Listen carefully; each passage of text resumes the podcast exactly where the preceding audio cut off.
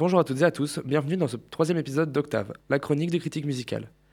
Aujourd'hui, il est temps de parler d'un grand parolier francophone, bien qu'il soit belge de naissance, Jacques Brel. Jacques Brel est né le 8 avril 1929 en Belgique et est décédé le 9 octobre 1978 en France.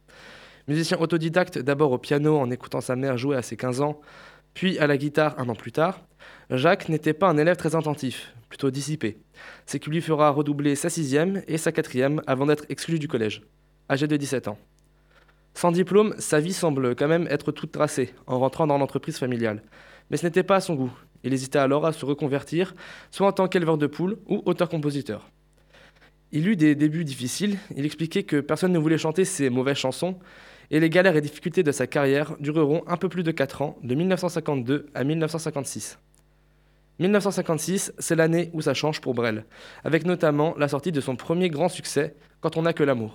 Quand on a que l'amour pour parler au canon, et rien qu'une chanson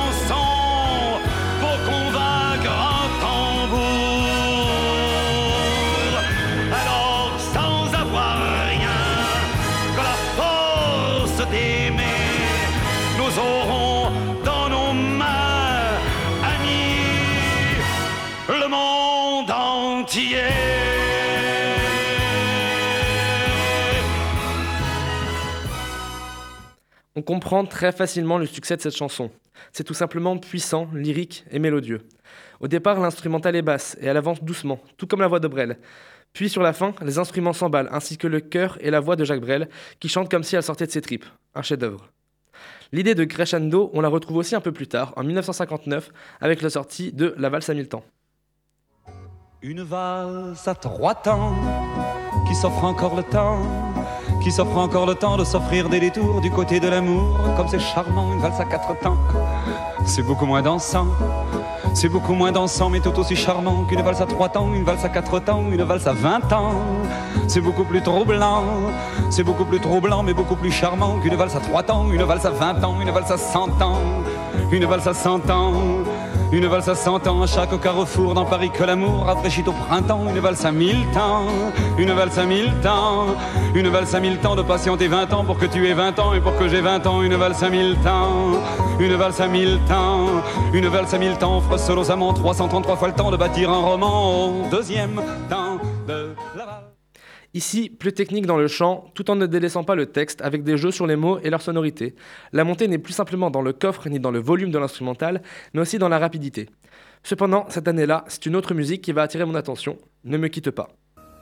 Ne me quitte pas, je ne vais plus pleurer, je ne vais plus parler, je me cacherai là à te regarder danser, sourire, à t'écouter chanter et puis rire. Laisse-moi devenir l'ombre de ton ombre, l'ombre de ta main, l'ombre de ton chien. Mais ne me quitte pas, ne me quitte pas, ne me quitte pas, Il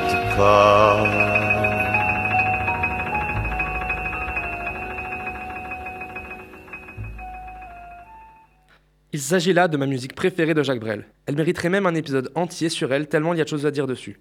De mon point de vue, la musique, qui parle autant d'une séparation que de la lâcheté des hommes d'après Brel lui-même, est composée de trois parties. La première, Brel cherche des excuses. Il est dans un état, disons, d'ignorance.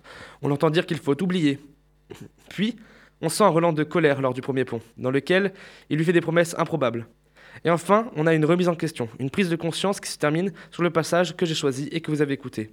Il ne se considère plus, il est prêt à tout pour garder cette personne qu'il aime tant dans sa vie. Un texte rempli de figures de style tout en restant compréhensible et profond à la fois, un autre chef-d'œuvre. Pour terminer cette chronique sur Brel, il y a une dernière chanson que j'aimerais vous faire écouter, réécouter ou même découvrir. Il s'agit de Ces gens-là.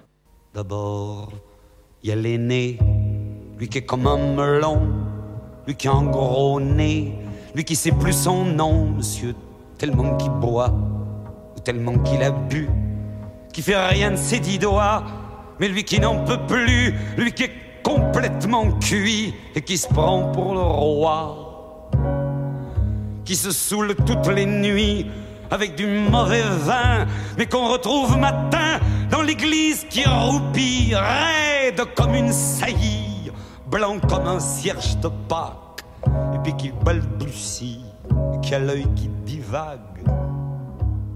Faut vous dire, monsieur. Ici, Brel nous détaille un portrait familial d'une précision inégalable.